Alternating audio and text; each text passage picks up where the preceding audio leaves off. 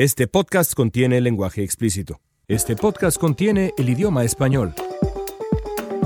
Queridos amigos, ¿cómo están? Bienvenidos a el Gapfest en español, una coproducción de Slate y Univisión Noticias. Soy León Krause desde los estudios de Univisión en el oeste de la ciudad de Los Ángeles, California. Esta semana están eh, conmigo y me da mucho gusto saludarlos a mis colegas de Univisión. Janet Rodríguez y Fernando Pizarro están en el todavía congelado Washington, D.C. La semana pasada estuve presumiendo de que estaba yo conduciendo el podcast en una eh, playerita, en una camisetita nada más, bastante cachonda. Esta vez, pues ya lo hice, dije que no lo iba a hacer, ya lo hice, ni modo, sigo presumiendo mientras mis amigos siguen abrigados, de verdad creo yo, desde las uñas hasta el último cabello. Fernando Pizarro, te imagino, no te puedo ver, pero te imagino con unos abrigos, a lo mejor puedes ser una silla junto. ¿Ha sufrido mucho el clima, maestro Pizarro? Eh, mi querido maestro León, muchas gracias. Eh, feliz año y un placer estar contigo y aquí junto a Janet. Y sí, tengo mi abriguito ahí, pero te tengo que decir que las temperaturas están más agradables. Y te tengo que decir además que la, la semana pasada, mientras todo Washington se congelaba hasta lo que tú estabas diciendo y otras partes, eh, yo simplemente estaba disfrutando del verano del hemisferio sur con temperaturas Ah. de 80 y, bueno, hablando en Fahrenheit de 80 y tantos, 90, sí, lo más bajito que tuve fue sido unos 60, que estuve en los ¿Estabas lagos en Chile? del sur de Chile, claro, así que Uf. lamentablemente le tienes que preguntar a Janet cuando se trata de cómo sufrió el frío de la semana pasada, que a mí no me tocó sufrir. Yo Así sí que mi sufrí. provocación no funciona. Con, con No, Fernando no Pizarro mi provocación no, funciona. Pero tenemos Pero mucho calor sí, humano, tenemos mucho calor humano aquí, eh, León, así que así que la Bueno, estamos pasando bien, en sobrevivimos. español, eh. Exactamente. Bueno, muy bien. Vamos a, vamos a comenzar. Un placer estar con, con ambos. Antes de eh, empezar nuestro podcast, amigos, no puedo dejar de invitarlos a suscribirse y a seguir regalándonos eh, estrellas para este Gapfest. Eh, Siempre es una emoción darnos cuenta de que pues el esfuerzo que, que- que le ponemos a, a este podcast semana a semana está rindiendo frutos con una comunidad que crece, pero también con, con el reconocimiento y la, la generosidad con la que ustedes nos envían también mensajes a nuestro correo electrónico, por Twitter y demás, o los eh, las reseñas que mm, eh, han escrito en, en, eh, la página del podcast en las distintas plataformas. Así que pues gracias por ello. Ojalá sigan suscribiéndose si no lo están todavía y regálenos estrellas para que más gente nos pueda escuchar. Bueno, ha sido una semana de verdad pues impresionante, impresionante en muchísimos sentidos, pero yo creo que el tema central es la migración. Esta semana vio el final del TPS, este programa de protección eh, temporal que protegía, eh, así como protegía a nicaragüenses, haitianos, protegía a cientos de miles de salvadoreños que viven en Estados Unidos desde hace pues dos décadas en algunos casos. De nuevo, el gobierno de Estados Unidos hace una interpretación severa, draconiana y desde mi punto de vista, ya veremos qué piensan Janet y Fernando, inhumana de la dinámica migratoria, sin pensar un maldito segundo en las consecuencias humanas. Y vaya que hay consecuencias humanas. Para empezar, esta gran comunidad salvadoreña, protegida por el TPS, ha echado raíces profundísimas en Estados Unidos, en todos sentidos. Tienen empleos, hipotecas, financiamiento eh, de diversa índole. 90% de ellos tienen, por ejemplo, un empleo activo. Pero sobre todo, y este es el dato que a mí me rompe el corazón, tienen hijos. Casi 200 mil niños y adolescentes estadounidenses tienen padres protegidos por el TPS. Es decir, en la práctica, el gobierno de Estados Unidos está condenando a 200 mil de sus ciudadanos a la orfandad potencial. Eso es cruel. Pero la medida también es irracional y pues francamente de un paso más allá, a mí me resulta francamente idiota si el objetivo es reducir la migración centroamericana a Estados Unidos. Las remesas que llegan del extranjero representan casi una quinta parte del Producto Interno Bruto en El Salvador. Así que bueno, no es difícil imaginar, Fernando, Janet, las consecuencias de eliminar un gran porcentaje de esa inversión que llega del extranjero a un país tan dolido, tan violento como El Salvador. De verdad, caray, dan ganas casi de tirar la toalla moralmente hablando con este, con este gobierno, Janet. Pero uno le pregunta al gobierno, como lo hice yo esta semana, por qué y cuál es el razonamiento de la Casa Blanca, del presidente en cuanto a esto, y dicen, bueno, pero Primero, necesitamos que el Congreso tome acción y esto es manera de ponerle presión al Congreso para que tome acción inmediata y resuelva el tema migratorio de una vez y por todas. Pero segundo, y me hicieron este argumento esta semana, es que muchas de estas personas que se quedarían sin la protección del TPS ya tienen otras maneras legales para quedarse en el país legalmente. Y dicen también eh, que no serían una prioridad migratoria, que en este año que le están dando hasta septiembre del 2019, se podría resolver algo. Ellos esperan que el gobierno o legalice a estas personas, como dijo el presidente, o simplemente estas personas tengan la vía de legalización a través de otros proyectos de ley o a través de otras medidas que ya están en curso que pudieran ser de beneficio para estos salvadoreños. Sin embargo, eh, no hay corazón. En la Casa Blanca sabemos que son muy pautadas las leyes y las medidas que se están tomando simplemente para eh, hacer cumplir las promesas del presidente sin ver mucho más allá del impacto que va a tener en estas comunidades y, como tú lo dices, a la economía en general. Quiero hacer una reflexión también sobre el TPS, sobre yo, quiero que nos remontemos a un año exactamente, a, hace un año atrás, cuando estábamos a que a 10 días a que asumiera este gobierno. Yo creo que la gente que tenía DACA estaba preocupada, pero nunca nadie se imaginó y yo creo que muy pocos activistas se imaginaron que el TPS en algún momento iba a estar en peligro. Y el TPS de los 4.000 nicaragüenses y los 60.000 o 80.000 hondureños y los casi 200.000 salvadoreños. Me quiero remontar un poquito más allá, aunque Ariel a veces se ríe cuando hago estas cosas, cuando que no está con nosotros ahora, pero quiero recordar al ya fallecido director ejecutivo de Carecen aquí en Washington. Recordamos que tiene una organización hermana en Los Ángeles, eh, Saúl Solórzano, quien ya no está con nosotros, quien recuerdo por el año 2004 cuando, cuando el TPS se empezaba recién a tener que ser eh, renovado por la administración Bush y ellos estaban nerviosos. Y yo me acuerdo que yo hice la pregunta, ¿y qué pasa si no se lo renuevan? Y se rieron de mí un poquito mofándose, pensando que no, que eso no va a pasar. Y efectivamente no pasó. Y se convirtió en rutina cada 18 meses en que, se, que casi ya no era noticia que se renovaba el TPS de Honduras, El Salvador y Nicaragua.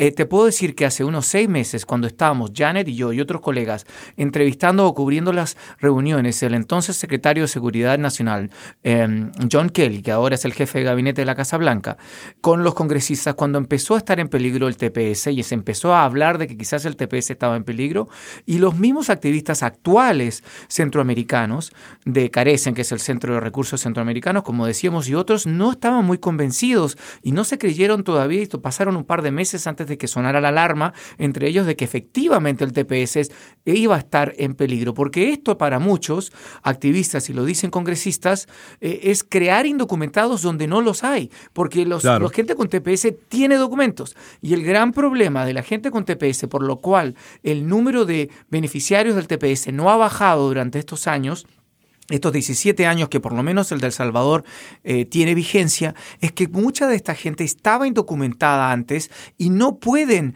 ajustar su estatus a una tarjeta eh, verde, incluso a una residencia permanente, incluso a veces casándose. Entonces es una situación muy delicada y, que lamentablemente incluso hubo un perfil al, a John Kelly hecho por el Washington Post la semana pasada muy interesante en que hablaba de su experiencia anterior al gobierno que fue de jefe militar del Comando Sur de Estados Unidos que tiene que ver con América Latina donde hizo grandes amigos en México, en Colombia y en Centroamérica. Y muchos activistas pensaban en John Kelly como alguien que iba a entender el problema, que por qué los centroamericanos se vienen para acá. Y exactamente, parece que adquirió una actitud mucho más dura sobre el tema que la ha transferido ahora al gobierno de la administración Trump.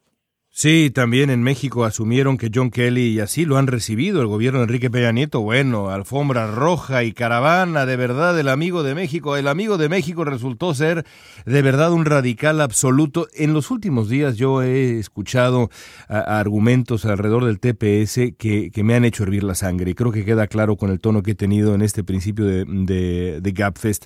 Por ejemplo, uno de ellos es, caray, si pasaron tanto tiempo en Estados Unidos, pues ¿por qué no se legalizaron holgazanes? Pues porque hay muy pocas maneras para legalizarse, porque la realidad es que el problema central del sistema migratorio en Estados Unidos es que si uno tiene un cierto perfil, es muy difícil encontrar una manera de eh, eh, regularizar su estado migratorio en, en, este país. Y por otro lado, Fernando, eh, antes de escucharte decir esto, a mí el argumento del gobierno que nos presenta Janet, a mí me parece aberrante. Me parece que la amenaza era completamente innecesaria, la angustia y el dolor que provocan en cientos de miles de personas, quizás hasta millones de personas con este asunto del TPS nada más, es absolutamente innecesario porque en el fondo lo que están tratando de hacer es agarrar a estos grupos, a los haitianos, los nicaragüenses, los hondureños, los salvadoreños, los chicos de DACA y demás como una gran moneda de cambio. Los están utilizando para obtener lo que quieren, el muro, los cambios radicales a la migración legal, em, eh, el fin de la lotería de visas, esta larga lista de cosas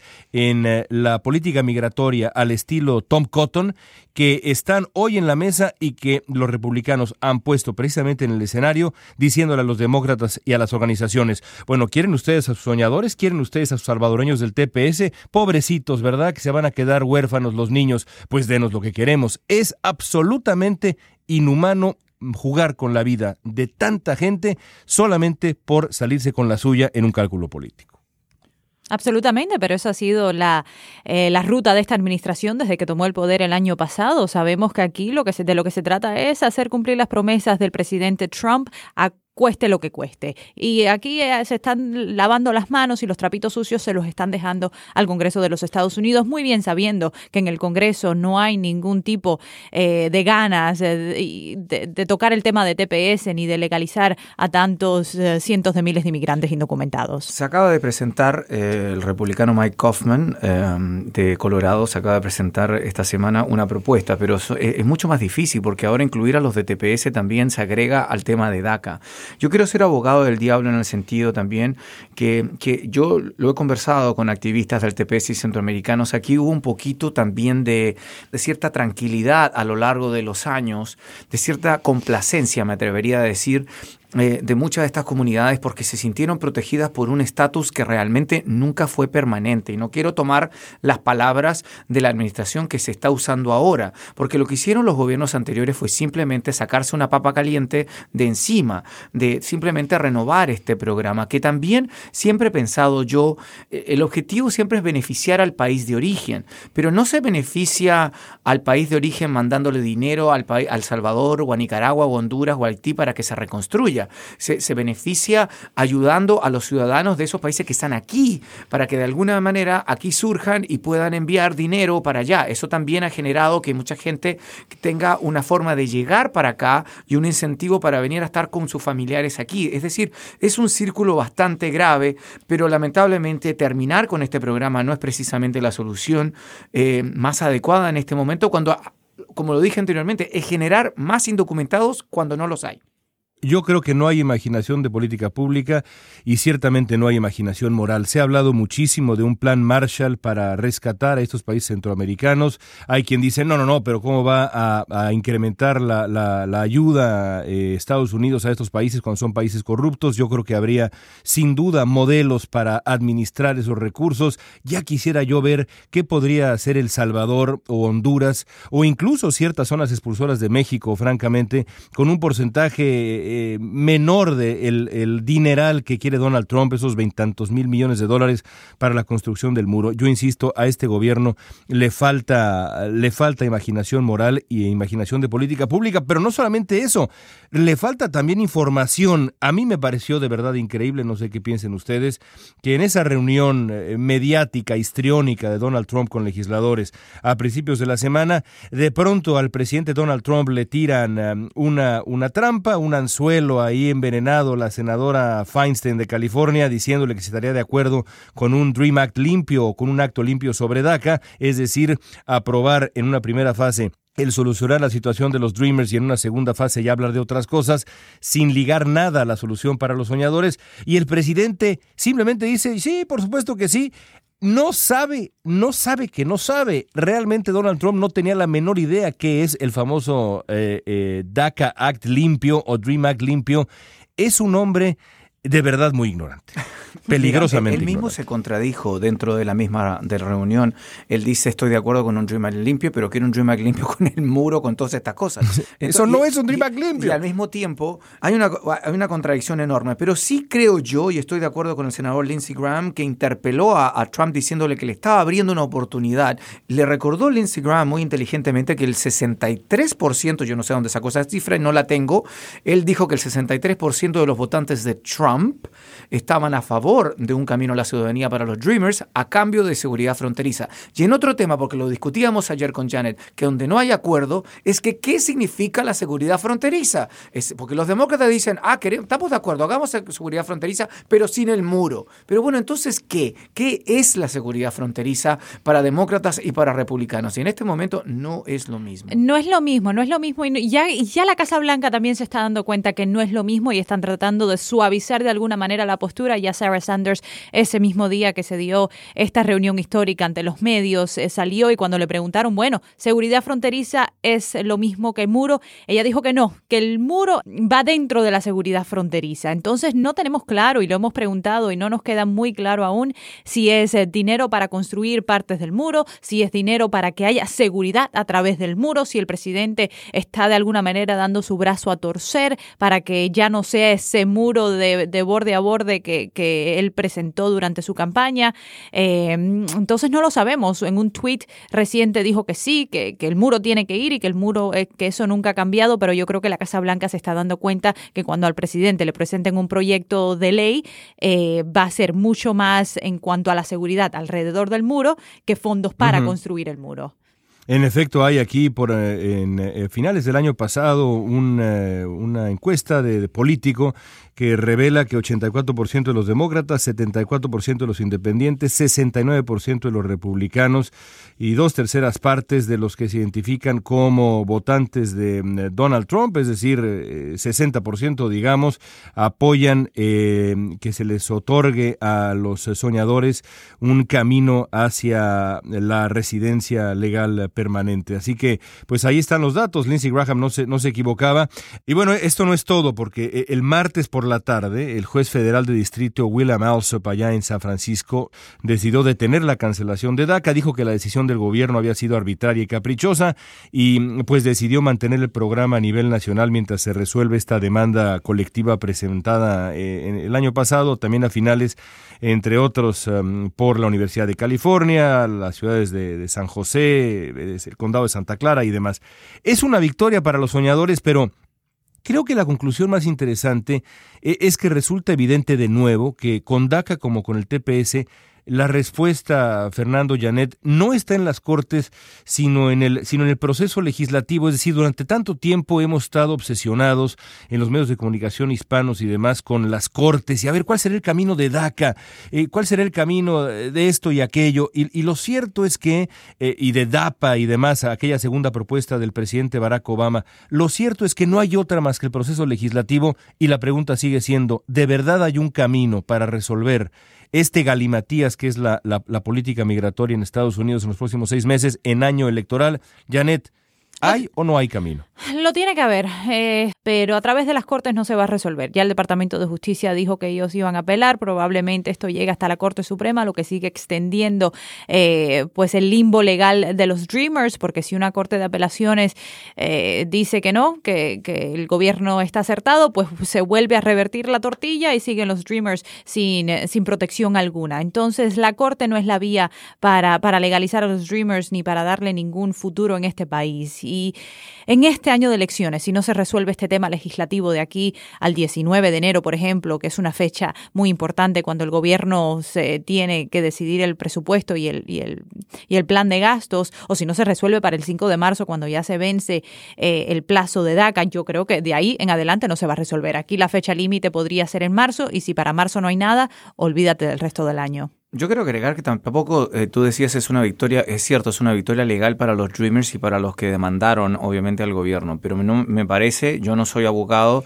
pero el proceso de renovación del Departamento de, Seguridad Nacional de los Servicios de Ciudadanía y Migración no veo ninguna luz en este momento ni hasta ahora no ha llegado ninguna directiva en que se está reabriendo, es decir, si bien la victoria legal o la orden del juez dice, ah, lo, el gobierno puede seguir recibiendo órdenes de renovación, yo no veo ninguna en este momento no ha llegado ninguna directiva de parte de las agencias migratorias de decir, ah, bueno, vamos a empezar a, recibir nuevas renovaciones mientras esto termine. Me parece que es una, es una victoria simbólica, eh, legal obviamente e importante, pero en la práctica no sé si esto va a significar que los Dreamers realmente que, que no alcanzaron a renovar o que se les está expirando ahora, eh, eh, recordemos a los que se les vencía después de cierta fecha, van a alcanzar a hacer algo al respecto. Me parece que va a ser muy difícil y vamos a tener, como dice Janet, dependiendo de una decisión en el Congreso que se ve en este momento muy incierta. Al contrario, ¿no? Eh, lo, cierto es que la mañana siguiente de aquella decisión de, DACA, eh, del, juez de distrito en, San Francisco, la, primera noticia en la que, de la que nos enteramos el, martes pasado fue eh, que las autoridades migratorias estaban ingresando a 7-Eleven a lo largo y ancho del país y acá en Los Ángeles, en Koreatown y demás, revisando mm, las, las, instalaciones y demás, buscando inmigrantes. Es decir, en esta, en esta suerte de, cacería eh, tan lamentable mm, a la que ya nos tiene acostumbrado el gobierno de Estados Unidos y que aparentemente no hará más que subir de, más que subir de tono, Fernando. Así es, bueno, estos son simplemente un, eh, hay, que, hay que decir que estos son simplemente un reflejo de, la, de, de, las prioridades que se cambiaron hace un año y obviamente, como lo ha dicho el, el mismo ICE, que nadie que esté indocumentado en este país eh, puede estar tranquilo y puede dejar de mirar por sobre su hombro de que las agencias migratorias están obviamente al acecho en ese sentido. Habrá mucho más en, eh, nuestro GapFest. Eh, ahora con el broche de oro vamos a tocar, por supuesto, otros temas, eh, porque qué barbaridad, qué cantidad de asuntos hay, hay esta semana. Bueno, está usted escuchando el GapFest en español. Soy León Krause desde Los Ángeles. Esta semana estoy con Fernando Pizarro y Janet Rodríguez. El GapFest abre este año 2018 de conversaciones con grandes protagonistas de la mejor manera. La semana pasada, por cuestiones de agenda de nuestro entrevistado, tuve el gran placer de platicar junto con Dori Toribio y Ariel Mutsatsos con el gran chef español José Andrés.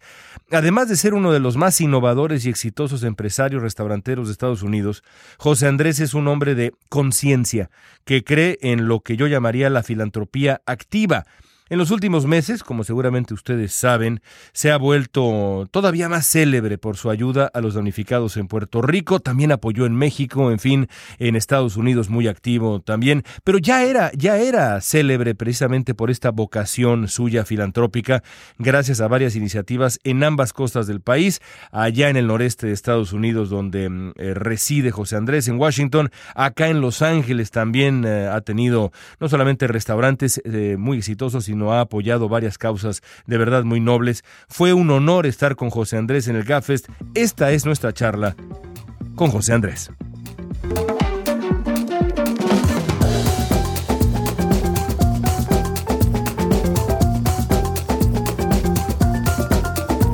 Bueno, yo quiero empezar preguntándole lo obvio. Pocos negocios más complicados y demandantes eh, que la cocina. La verdad es que es complicadísimo. ¿Por qué decidió, chef, y cuándo, cuándo y cómo decidió sumarle a su vida eh, tan complicada ya la enorme responsabilidad de la filantropía activa, de, ayudar a los demás?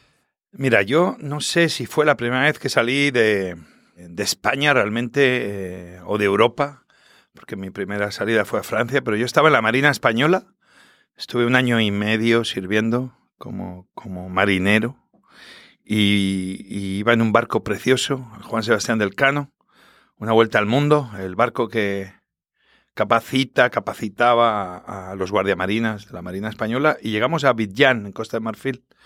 Yo creo que, una semana en Abidjan y saliendo ah, de la ciudad es la primera vez que, me di cuenta que realmente eh, había mucha gente en el mundo que, que, que lo pasaban mal es donde vi tal vez la primera vez que vi hambre real a las afueras de, de, Abidjan. Y yo creo que eso me marcó, me marcó muchísimo. Y cuando llegué a Estados Unidos, eh, desde muy, desde que tenía ya 23 años, sobre todo cuando llegué a Washington, conocí a Robert Egger, DC Central Kitchen, y vi que yo podía tener un restaurante y que vinieran a comer los pocos, la élite, pero que si yo quería realmente ayudar a, tener una ciudad de la cual me sintiera orgulloso, teníamos que ayudar a aquellos que no tenían las mismas posibilidades de tener un plato de comida caliente en la mesa. Y así empezó todo, eh, simplemente queriendo poner un granito de arena en, marcar una diferencia de que todos tenemos que tener las mismas oportunidades, ¿no? La historia que acaba de contar José Andrés es una historia de, inmigración. Y subrayo esto porque, además de ser uno de los chefs más importantes aquí en Washington, José Andrés es una voz muy, muy importante en la defensa de la inmigración y de la comunidad hispana. Y estamos en un año muy importante, José Andrés, en 2018. Está el futuro de los Dreamers pendiente de un hilo, ahora con lo que decida el Congreso sobre el DACA. También hay elecciones de mitad de mandato. ¿Cómo ves este, este 2018? Bueno, el 2018 hay que remontarse un poquito también a, al primer año del presidente Obama, al cual yo, yo respeto muchísimo, pero nos olvidamos de que teníamos un Congreso y un Senado de mayoría demócrata y que ahí se perdió una gran oportunidad de haber hecho ya una reforma migratoria como Dios manda. Por lo tanto, podemos echar ahora la culpa a los republicanos y al control de los republicanos del Congreso y del Senado, pero vamos a ser sinceros. Eh, si queremos eh, tener una conversación hay que ser pragmáticos. Y ya los demócratas tuvieron su oportunidad y la dejaron pasar. Pues yo en el 2018 me gustaría decirte que, sí, que, DACA va a ser una realidad para empezar, pero que la reforma migratoria va a ser una realidad. No estamos hablando solamente ya de los 700.000, 800.000 eh, eh, jóvenes que yo considero que sin lugar a dudas son ya americanos, tengan pasaporte o no, porque forman parte del ADN. Pero estamos hablando de más de 11 millones de indocumentados y no nos podemos olvidar tampoco de ellos. Por lo tanto, yo espero que, sí, que los republicanos se den cuenta de que es una oportunidad para ellos y de que realmente esta reforma migratoria o como mínimo DACA es algo que, va a suceder rápidamente. Pero, pero no sé, no sé qué pensar porque no, no veo que hay un liderazgo nato, no veo que tenemos líderes que lo hacen porque creen que es lo correcto. Veo que hay líderes que van a utilizar la inmigración como una arma arrojadiza y así es muy complicado que las cosas sucedan en política. Ariel.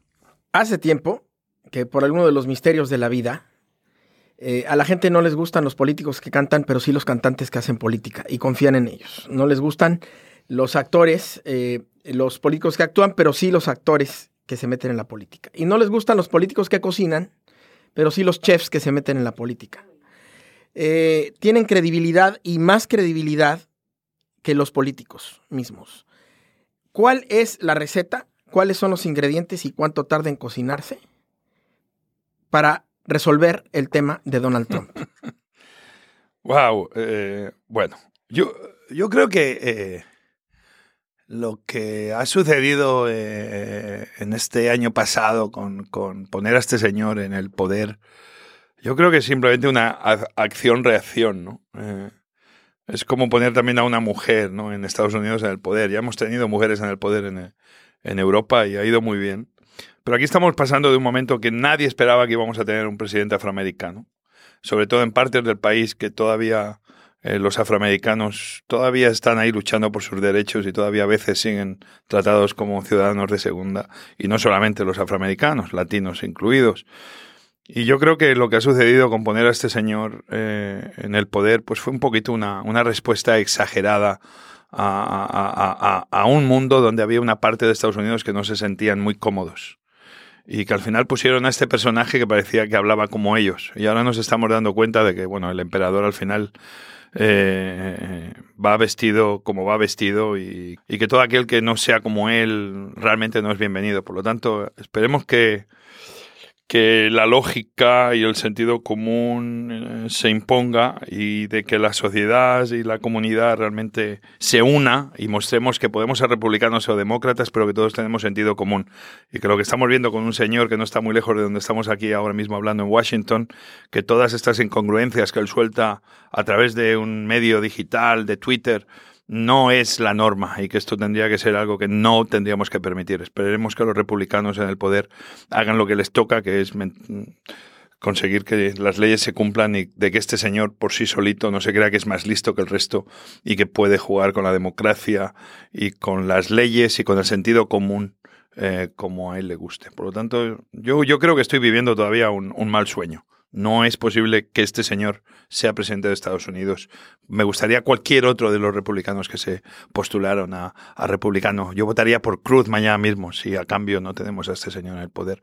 Este señor no es no es algo normal y esperemos que América se dé cuenta. Yo creo que se está dando ya cuenta y de que este señor, bueno, en los próximos dos o tres años eh, nos lo quitemos del medio. Eh, chef, usted, usted conoció a, Trump antes de que fuera incluso candidato presidencial, me imagino, ¿no? Eh, ¿Alguna vez lo conoció?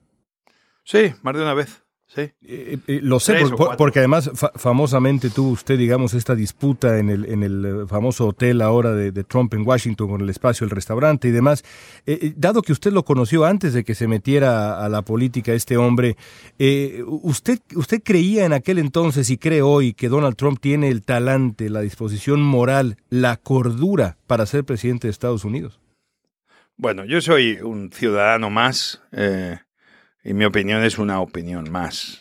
Lo que sí está claro es que una persona que puede llegar a hablar de, de las mujeres, como hemos visto que ha hablado, cuando parecía que nadie estaba escuchando. Yo te voy a, no te voy a mentir, yo no hablo así de las mujeres ni cuando estoy solo en la ducha.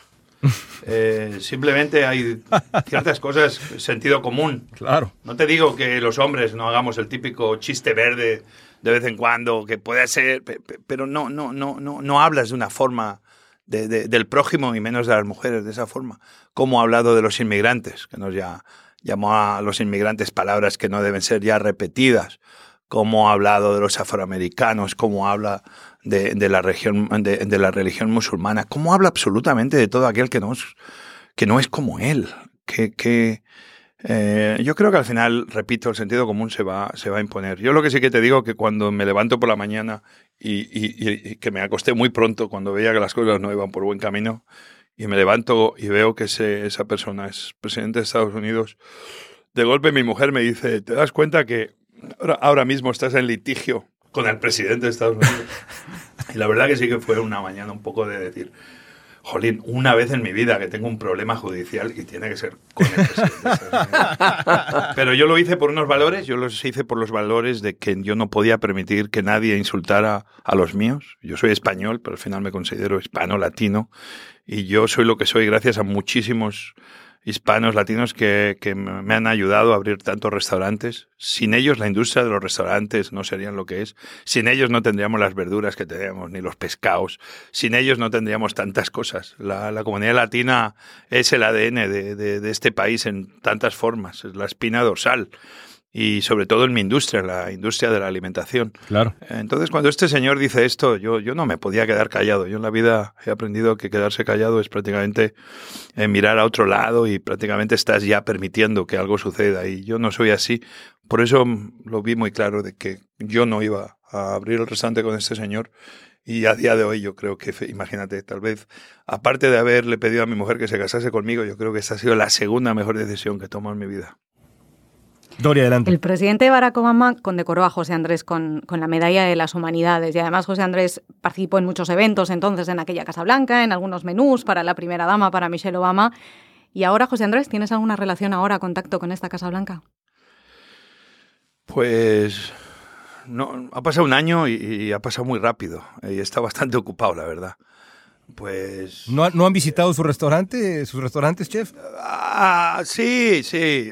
Yo tengo muchísimos republicanos que vienen. Yo, senadores y congresistas, siempre he tenido de ambos partidos y es como tiene que ser. Yo nunca. Yo he sido. Me considero siempre muy apolítico. En muchas cosas soy muy de derechas y en otras soy muy de izquierdas. Eh, a mí me gusta el capitalismo puro y duro, pero a la vez me gusta tener una sociedad que sea justa. Y yo creo que ambos pueden convivir, ¿no? Eh, pero, pero repito, el mundo en el que estamos viviendo ahora es, es, es un nuevo mundo, es un poco extraño. Eh, y yo no creo que The Founding Fathers nunca pudieran pensar de que iba a acabar un personaje así liderándonos. pero yo con esta administración, pues Mm, así como lo he tenido con otras, eh, en la época de Bush, en la época de Clinton, en la época de Obama, pues con esta pues todavía no, no, no ha habido muchas oportunidades de trabajar en nada, Pero como estáis viendo, tenemos un departamento de Estado que a diestro y siniestro cada día está más reducido. Esa misión que tenía Estados Unidos de realmente ser el líder del mundo parece que la están dejando a un lado. Eh, yo colaboraba, como muchos otros eh, americanos, con el departamento de Estado. Ya no como cocinero, sino he ido representando a América a Cuba, he ido representando a América a Kenia. Claro. Eh, hemos hecho muchísimas cosas con el USAID. América ha hecho mucho bien en el mundo y ha invertido mucho dinero en mejorar la vida de personas eh, en muchos países, que yo creo que eso va en favor de, de, la seguridad de Estados Unidos y la seguridad mundial. Y parece que esta Casa Blanca se está olvidando un poquito de esto y el, y el yo me voy a preocupar de mí y solamente de mí, nada más que de mí, es, es, es algo que Trump está poniendo en marcha. Yo creo que esto a la larga va, no va a ser positivo para los intereses de Estados Unidos y de los americanos en el mundo. Ariel. Eh, ayudaste mucho a México con los temblores, eh, con los terremotos, junto con nuestra amiga Patti Hinich. Eh, y tú eres una persona que no solamente ayuda desde el restaurante, sino que, como decía León y Dori, vas al lugar. Puerto Rico. y ahí ayudas. ¿Qué viene en términos de lo que tú puedes hacer y cómo has replanteado tu estrategia de ayuda? Eh, para adaptarla a las actuales circunstancias en donde el liderazgo estadounidense eh, eh, al interior socialmente, pero también al exterior se ha pues deslavado. Bueno, yo soy, que quede claro, solamente una persona más, un hombre más. Y simplemente intento poner mi granito de arena. Lo que pasa es que la vida y las circunstancias me, siempre parece que me... incluso cuando yo intento alejarme de ellos, siempre me ponen el foco cuando yo creé World Central Kitchen, la idea era yo devolver a, América y al mundo lo que América me había dado a mí. Cuando yo ayudé a LA Kitchen y a, y a, DC Central Kitchen como chairman y a su fundador Robert Ecker, era para devolver a América lo que América me había dado a mí. Eh, cuando fuimos a Houston era para devolver a América lo que América me ha dado, pero al final no soy yo, es todos los voluntarios y toda la gente que creen en esta idea de que Hemos de trabajar por una América en el siglo XXI donde no solamente podemos esperar a recibir, pero que también tenemos que estar dando, ¿no? Esto ya lo dijo muy claro el, presidente Kennedy en su gran discurso. Y yo creo que todos tenemos esa misión en la vida. Yo cuando fui a Puerto Rico era por ayudar, eh, cocinar unas cuantas comidas. En México no fui, no tuve tiempo, venía de Houston, pero dimos dinero, eh, estuvimos apoyando con donaciones y obviamente Patty Ginis que hizo allí un gran trabajo, mi gran amigo Diego Luna que tomó liderazgo, hizo una labor allí en el DF impresionante y miles de mexicanos que salieron a ayudar a los mexicanos sin esperar nada a cambio. En Puerto Rico fue lo mismo, aterricé con idea de quedarme cinco días. ¿Y quién me iba a decir a mí que iba a estar allí más de tres meses? Eh, el problema era grave. Había cientos de miles, y no millones de personas que no tenían que comer Da igual que tuvieras dinero. No había dónde comprar comida. No había gasolina. No había agua, no había forma de distribuir los alimentos aunque los hubiera.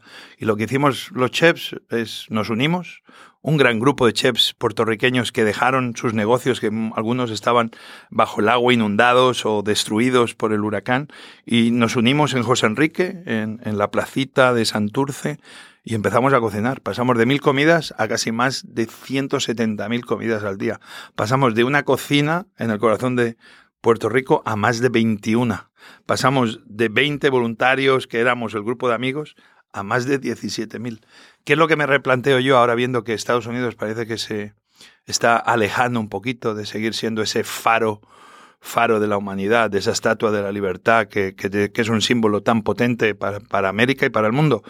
Pues que Wall Central Kitchen va a tener que estar mm, una organización que éramos pequeñitos, dos personas simplemente, trabajando y un pequeño presupuesto que no llega a un millón, eh, nos hemos dado cuenta que vamos a tener que prepararnos porque va a venir, van a venir más huracanes, van a venir terremotos, van a venir más incendios. Parece que el gobierno americano está incluso diciendo que FEMA ya no va a estar ahí para ayudar a los americanos. Ya lo ha dicho el director ejecutivo de FEMA, que el americano empiece ya a pensar en ayudarse a sí mismo. Eso no es para lo que está aquí el gobierno. Y por lo tanto, una pequeña organización eh, como World Central Kitchen vamos a tener que, crecer para poder estar ahí, para, como dijo John Steinbeck en, en uno de sus famosos libros, esa frase mítica dice que dijo de que donde hay, donde haya una batalla para que la gente pueda comer, donde ahí estaré yo, ¿no? Ah, where there is a fight so hungry people may eat, I will be there, ¿no?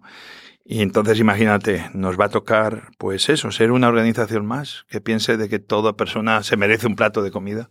Da igual el estatus social al que pertenezcas o qué color de piel tienes.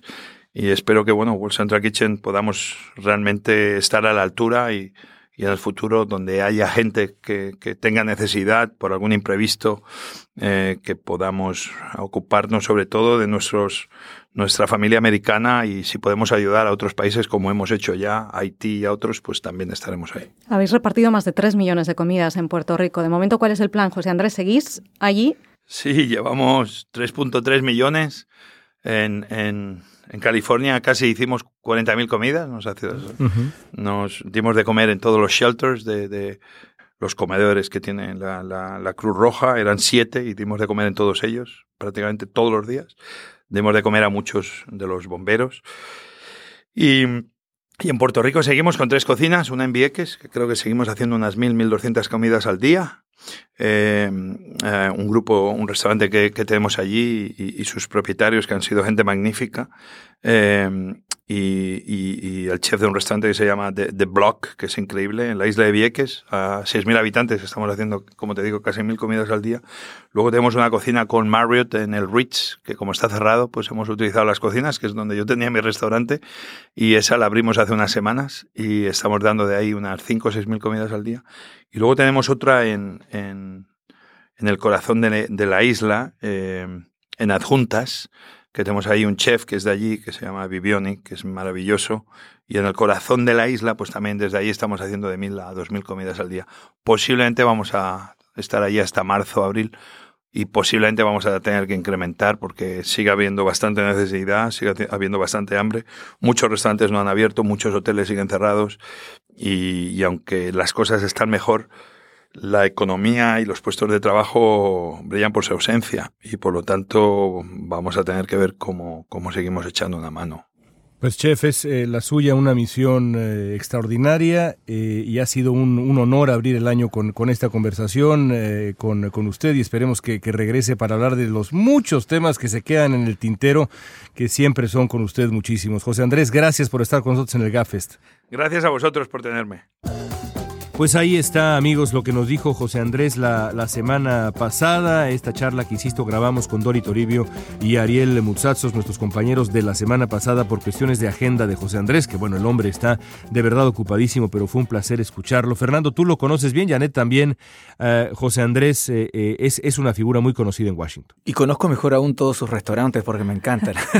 y, me, y, me, gusta mucho. Tienes. Sí, bueno, pero también tengo unos en Los Ángeles, en Las Vegas. Tenemos un par acá, sí, sí así sí. es. Pero eh, bueno, él yo creo que también estuvo, hay que, hay que poner un poquito, eh, mirar un poco la perspectiva de que también él generó un poquito de controversia porque él fue muy crítico de la administración Trump y la gestión de la administración Trump que muchos criticaron y siguen criticando en el tema de Puerto Rico. Pero también hay que decir que la administración Trump o uno de los oficiales de FEMA dijo que eh, cuando, cuando, cuando él criticaba mucho lo poco y nada que estaba haciendo el gobierno de Trump o la, o la lenta reacción comparado con Texas y Florida, FEMA dijo que bueno, que había que tener en cuenta que la organización filantrópica de, de, José Andrés había ganado un contrato federal de varios millones de dólares para, para dar ayuda. Así que esta ayuda no era precisamente nacida de la generosidad necesariamente o únicamente de la generosidad de José Andrés y de su organización, sino que había un contrato de por medio eh, en el cual la organización se había ganado, obviamente, el derecho o la licitación, como se usa en algunos países, eh, de poder operar en Puerto Rico, de que lo hicieron mucho mejor y que estaban alimentando a la gente en Puerto Rico con muchos mejores alimentos y de mejor calidad y con comida real y no con comida chatarra, es totalmente un hecho. Claro que sí, y ahora queda ver si, si José Andrés, y sabemos muy bien y entendemos su ética, pero él también nos ha dicho y me ha dicho a mí personalmente que él sería el primero en aplaudir al presidente Trump si es que el mandatario llega a lograr una reforma migratoria, así que queda por verse si ese momento llega, cuál sería la respuesta del chef. Sí, la verdad muy interesante interesante escuchar a José Andrés, un, hombre eh, que, que, entiende, que entiende del, del, poder y eso es eh, de verdad refrescante. me gustó a mí particularmente la valentía con la que hablaba de la defensa que hay que hacer de nuestra gente y, y, su lucha contra Donald Trump, incluso después de que se volvió presidente. En fin, quedó en regresar con nosotros, José Andrés, así que bueno, será seguramente un placer en, en los próximos tiempos escuchar de nuevo a este, a este gran personaje que es José Andrés. Bueno, vámonos a nuestro broche de oro, nos acercamos ya al final de nuestro GapFest. Quiero invitar a Janet Rodríguez a ser la primera en eh, abrir el, el, broche de oro. Creo que los tres tenemos eh, broches muy interesantes el día de hoy. Janet, Adelante, adelante, qué gran tema. Yo ya sé cuál vas a tocar, adelante. Pues mi broche de oro de hoy fue lo sucedido el pasado domingo en el discurso de Oprah Winfrey en los Globos de Oro, en los Golden Globes, esta premiación a los artistas, las películas más destacadas y el del cine y la televisión de los Estados Unidos. Y en este discurso, muy simbólico, ella dice, A new day is on the horizon, hay un nuevo día en el horizonte.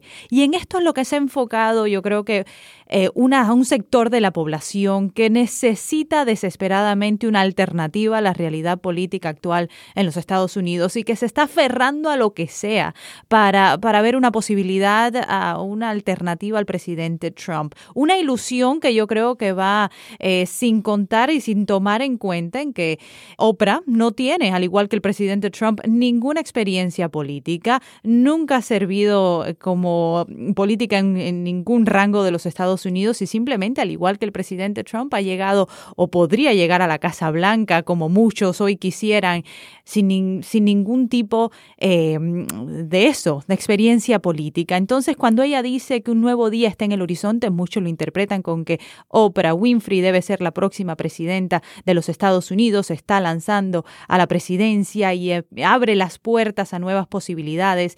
Sin embargo, yo no creo que ni Oprah Winfrey pensaba que su mensaje iba a llegar a tal escala. La propia hija del presidente, Ivanka Trump, en un tuit la felicitó por este discurso eh, tan emotivo que dio esa noche, sin pensarse que la conversación se tornaría en una posible candidata que se chocaría ¿no? con su propio padre. La Casa Blanca también reaccionó diciendo que pues ellos estaban muy contentos con este reto y que podrían vencer a Oprah, a Oprah Winfrey si es que se postulara en contra del presidente Trump.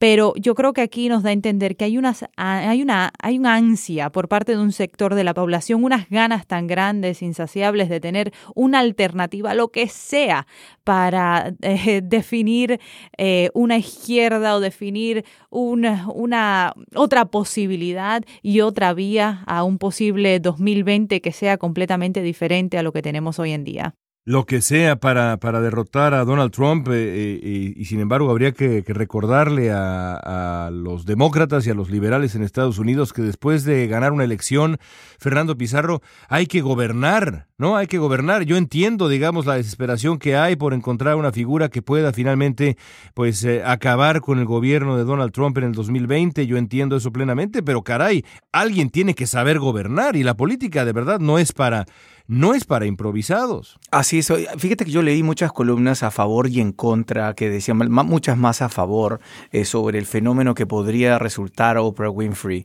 Eh, pero también habían otros que decían que, que, no, que no era la receta más indicada, porque era nuevamente traer a una persona neófita en la, en la política, eh, aunque creo que los discursos de ella serían muchísimo mejores y mejor hablados que los de Donald Trump en este momento. Pero bueno, digo, ¿no? Por la forma de expresarse. Pero yo creo que, ¿sabes qué? Como dice Janet, los demócratas, la centroizquierda, aunque bueno, que a Estados Unidos no le gusta definirse mucho en esos términos, pero los demócratas en general les falta, lo que muestra, demuestra esto, es la falta de una o un líder demócrata en este momento que le haga el contrapeso a Donald Trump. Pero yo creo, yo creo, en fin, yo creo que este, este broche que propone Janet eh, da para un programa entero y creo que habrá que retomarlo en un podcast siguiente, pero eh, yo creo que es completamente prematuro, es decir, no creo que a los, a los demócratas les falten, les falten falten figuras, creo que hay figuras de todas las edades, desde Joe Biden hasta senadores jóvenes y pujantes, hasta alcaldes, aquí el alcalde Garcetti, y no es el único que podría aspirar a gobernadores. Hay figuras al por mayor, lo que pasa es que los demócratas están desesperados porque quieren ya asegurarse a alguien, alguien que pueda ya desde una vez, de ahora, cuando faltan todavía años, pues dar la pelea, no solamente en el 2020, sino en el 2018, pero yo creo que hay un pánico ahí excesivo, creo que falta mucho tiempo, creo que Donald Trump está siendo un presidente muy impopular y creo que los demócratas están siendo víctimas de un de un pánico muy, muy prematuro. Pero bueno, en fin, vamos, vamos a cambiar de tema, aunque creo que regresaremos a este más adelante. Eh, eh, mi broche de oro, eh, que también creo que merece otro podcast entero, es el libro de Michael Wolff. Ese sí que merece un podcast entero. No, bueno, ese merece quizá varios. Solo, solamente quiero decir que comencé a leer Fire and Fury, el libro de Michael Wolff, este libro eh, que, que, tiene un origen inaudito, inaudito. Hay en House of Cards, seguramente ustedes lo saben si ven esta serie maravillosa que ahora está con un futuro incierto por lo que pasó con Kevin Spacey, una, toda una, una historia, una línea narrativa en donde el matrimonio Underwood invita a un periodista a vivir con ellos básicamente y luego pues pasan otras cosas un poquito más complicadas para que luego escriba un libro sobre ellos. Hacer eso es suicida en cualquier caso, porque los periodistas somos lo que somos, y si el periodista invitado es Michael Wolff, pues evidentemente las consecuencias iban a ser las que están siendo. Es un libro de verdad eh, aterrador. Ese es el adjetivo que yo, que yo utilizaría. Eh, si lo que dice Wolf es cierto, y él dice, como ustedes saben, amigos, eh, que tiene medio millar de entrevistas, literalmente medio millar de entrevistas para respaldar lo que ahí dice, si lo que dice Michael Wolf, si ese retrato, no solamente de Donald Trump, sino de la gente que le rodea, el aparato de gobierno o de desgobierno es realmente lo que está en la ciudad donde viven Fernando Pizarro y Janet Rodríguez en la capital de Estados Unidos, que Dios nos agarre confesados y entiendo también el pánico de los demócratas y que está empezando ya en Oprah Winfrey, porque de verdad es eh, eh, de genio estable este hombre, eh, no tiene ni lo primero ni lo segundo, tiene más bien un, un, caso muy evidente, creo yo, de inestabilidad mental, de falta de curiosidad elemental e intelectual y de falta de, falta de cordura incluso. Esto si lo que dice Wolf es cierto, pero él en entrevista tras entrevista ha dicho, Fernando Janet, que eh, hay que creer cada palabra de su libro. Claro, cualquier periodista diría lo mismo, pero eso es lo que dice Wolf una y otra vez. Crean absolutamente cada palabra de Fire and Fury. Me está, por supuesto, divirtiendo, sí, pero me está aterrando, ¿eh? Me está aterrando. A mí lo que más me sorprendió es que la Casa Blanca y nosotros, yo que estoy en la Casa Blanca todos los días, vimos a Michael Wolff en la Casa Blanca durante el primer año de la presidencia. Eh, a mí me sorprendió muchísimo que la Casa Blanca le diera el acceso que le dio. Y a Michael Wolff, él mismo relata que a él le sorprendió muchísimo que la Casa Blanca le diera el acceso que le dio. Simplemente no hicieron su trabajo, no hicieron su tarea y pensaron que Michael Wolff iba a escribir un libro mucho más favorable, sabiendo que Michael Wolff no escribe libros favorables. Esta no es la primera vez que esto sucede. Con Murdoch, bueno. Lo que nos lleva también al hecho a la intervención de Steve Bannon para que llevara a Michael Wolff supuestamente, o que nos lleva también a la caída de Steve Bannon, ¿no? Nos lleva al hecho de que Steve Bannon termina enojándose aún más en lo que parece el enojo definitivo, aunque eso puede cambiar, por supuesto, eh, de, de, la Casa Blanca, específicamente de Trump, con él, y el hecho de que además haya tenido que dejar Breitbart porque los, eh, las personas, los mecenas de Breitbart, precisamente Rebecca Mercer, que son los que han puesto, la familia Mercer, es los que han puesto el más dinero para que Breitbart, y de hecho son los que pusieron los 10 millones de dólares iniciales para que Breitbart se convirtiera en lo que es ahora, le han dado la espalda y, y, que Bannon ha tenido que retirarse y disculparse eh, con, los, eh, con algunas de las declaraciones que en el libro hace sobre el hijo de Donald Trump y sobre la supuesta reunión con eh, funcionarios rusos que él incluso tildó de antipatriota, según nuevamente el libro de Michael Wolff. Es una historia esta que, describe Fernando Pizarro y, y la historia que está detrás detrás en general del libro, el hecho de que Michael Wolff haya estado con tanta libertad en la Casa Blanca, ahí sentadito o pegado en la pared, como se dice, fly on the wall, escuchando eh, y siendo el paño de lágrimas, este periodista con un colmillo retorcido, largo y demás, ahí, ahí en, en la residencia presidencial, a mí me parece que la historia misma del libro, más allá del libro mismo, es, eh, es increíble da para una, para una película. Eh, esperemos que no sea al final una historia de terror. Bueno, maestro Pizarro, su broche de oro, por favor. Sí, yo me imagino cómo Wolf debe haber estado de a poquito dándose cuenta de lo, de lo que tenía y el momento que ha dicho, uy, uy, uy, pero qué librazo voy a salir. Pero mi broche de oro es parecido con lo que tú dijiste y con lo que también dijo Janet. Y tú dijiste que falta mucho tiempo para el 2020, pero para lo que falta muy poco tiempo es para las elecciones del 2018. Y esta semana, más republicanos, y también va a haber demócratas, pero más republicanos, incluyendo californianos como Ed Royce y Darrell Issa, que quizás son nombres no todos conocidos para muchos de nuestros oyentes, pero son congresistas importantes, anunciaron su retiro y se eh, integraron a la larga lista ya especialmente de congresistas republicanos eh, que están renunciando. No estamos hablando de los que, como hemos discutido anteriormente, de los que se han tenido que ver obligados a renunciar por el tema del acoso sexual, como Al Franken y otros. Estamos hablando de gente que está renunciando porque uno o se aburren, otro porque no quieren enfrentarse a la reelección del 2018, otros porque han dejado de ser y van a tener que dejar por reglas internas del Congreso, dejan de ser presidentes de un comité y no quieren volver a ser un, un congresista del montón, como lo han dicho, y que dicen que bueno, es hora de irse, pero se viene una ola, aunque yo no digo que sea una ola demócrata, pero se viene una ola de caras nuevas el 2018 que no vamos a reconocer en muchos casos y vamos a ver a mucha gente que va a venir con otras ganas, ojalá que sea con unas ganas de ser un poquito más bipartidistas de lo que es el Congreso actualmente, pero se viene algo fuerte en las elecciones del 2018. Yo creo que muy interesante va a ser el papel que el presidente Trump empiece a jugar en todas estas elecciones locales a través de los Estados Unidos para elegir a ese congresista que puede, eh, que le respalde o no aquí en el Congreso de los Estados Unidos y que puede que al final del día lleve adelante su agenda legislativa.